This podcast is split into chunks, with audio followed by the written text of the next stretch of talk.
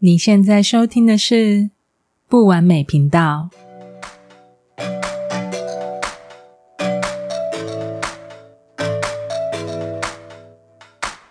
完美不需要追求，我们都在不完美的经验中体验、学习、成长，而成为一个更完美的人。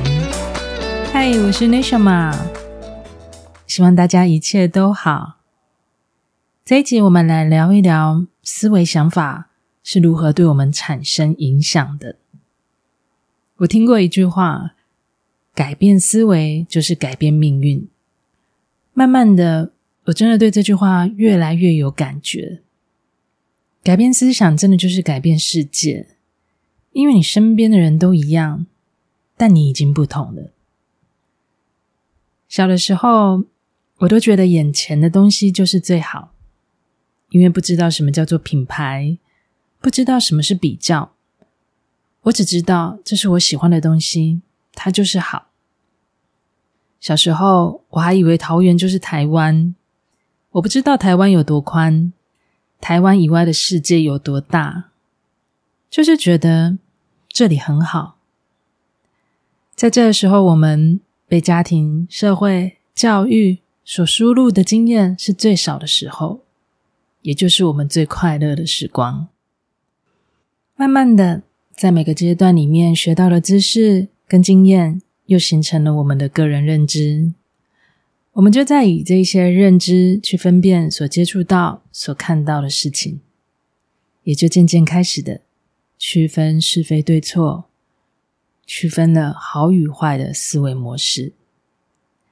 长大以后呢，我们的经验更多了。自动储存了更多经验的方法，一样的，还是在用这些经验去解读自己眼前的世界。我们都以我们所知道的视角去看着这个世界，所以角度不同，世界就不同。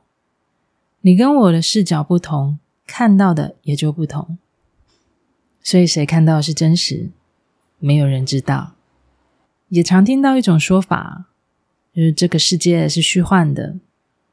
假设我们理解到了都只是冰山的一角，那这些争论的是非对错的评论，也只是一个虚幻的答案而已啊。而头脑心智的运作模式，它不论我们有没有在想，它就是会一直自己的运作着。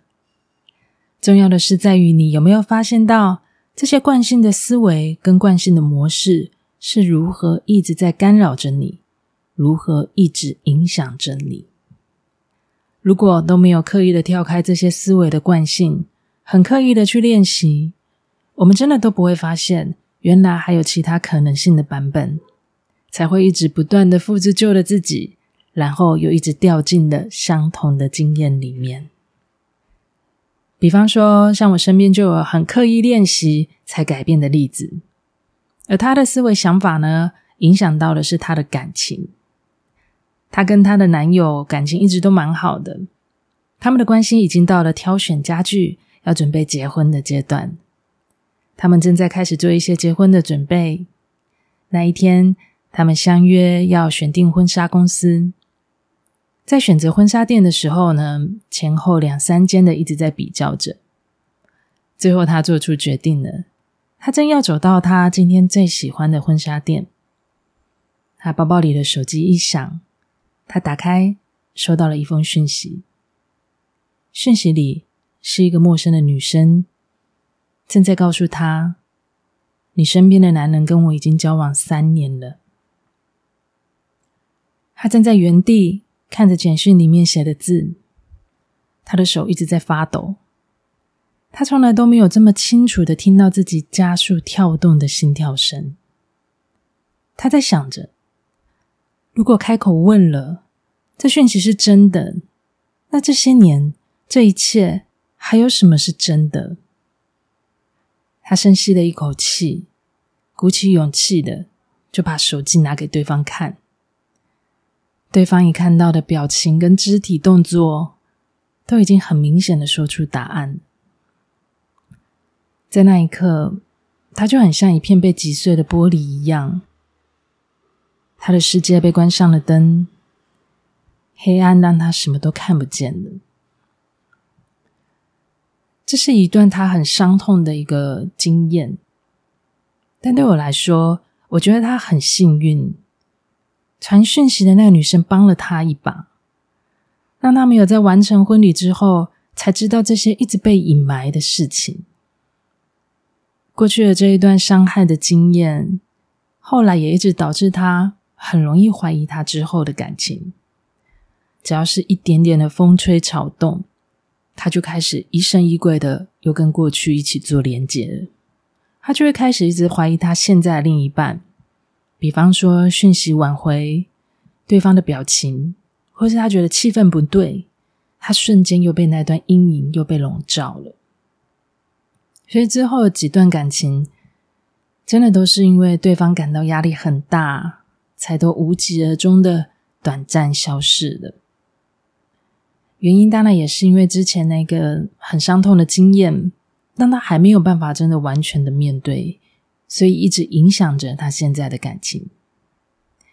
接着呢，他一直用着过去的模式去看未来，用一样的方式看着感情。怎么会看出不同的结果呢？有的时候，理智的他清醒了，冷静后又会觉得这样对她现在的男友很不公平，因为过去影响的并不是他，可是现在在承受的却都是他。他开始觉得这是一个问题了，他很认真观察自己的想法，因为他如果一直被过去这样的影响着。他又怎么会快乐幸福呢？所以，每当他发现过去那些阴影又要跑出来影响他了，他就会开始喊下暂停。他跟自己说：“那是过去的我，不是现在的我。”他慢慢的练，慢慢的试，他很努力的花了很久的时间。渐渐的，他也发现了。好像过去对他影响的次数开始变少了。他说这一招感觉很好用，至少都先暂停了下来，不然他又会开始上演着那些没完没了的受害者的剧情。他只是很刻意的换一个方式，很奇妙的，他就好像拿回了人生主控权一样，他慢慢变得更有力量。那些影响他的伤痛的过去。他现在已经有能力去面对解决了，所以也在他这样子的调整改变后，他的感情关系也变稳定了，他也过得更好了。原因也是他停止复制旧的自己，才为他带来新的未来。我在《Output》这一本书里面有看到一段话，脑科学专家说过，连续三个礼拜输入相同的资料。大脑就会自动的储存记忆，也就是说，连续三个星期你都在想的事情，对大脑来说，它就是在复习。那么，我们现在来一起回想一下，这三个星期你最常想的事情是什么？是期待的事，是开心的事，还是难过的事，还是伤痛的事？如果是自己也想要放下的事，却又一直回想着。那就更不可能会忘记了。这是一个增加大脑储存记忆的方法，只是我们都没有运用在对我们有帮助的地方上面。所以，思维模式的运作，它都是用着过去的经验来解读现在跟未来。这也就是为什么人的思维是最难改变的。既然这是人的自然运作模式，那就需要用很不自然的方式才能改变它。刻意的观察自己的想法，越是刻意，就越能改变。当我们还改变不了现实的舒适圈，至少我们可以先改变思维的舒适圈。而改变思维，就是直接改变自己的命运。所以也有一句话这么说着：过去的想法造就现在的你，现在你的选择成为下一刻的你。那些旧的思维想法带来的都不是你满意的结果了，我们就可以选择换一个方式，刻意的练习，刻意的暂停，才不会一直失去你的选择权，而一直被过去给所控制的。有一句话我非常的喜欢，在这边最后跟大家一起分享。它是一本书，它的书名叫做《未来预言》。它的封面写的这一句话：“你不可能用旧的自己换一个新的未来。”这是我时常提醒自己的一句话。最后跟大家一起分享。这一集就聊到这里，希望你也喜欢这集的内容。听完这一集，有让你想要分享的经验，也欢迎你到我的 IG 内夏玛讯息分享给我。如果你也喜欢我的节目，也希望你能帮我留下五颗星的评分，以及订阅我的频道。你们的行动支持都是我最大的动力来源。最后，非常谢谢你用你最宝贵的时间收听了不完美频道。我是 Nishima，，我们下次见。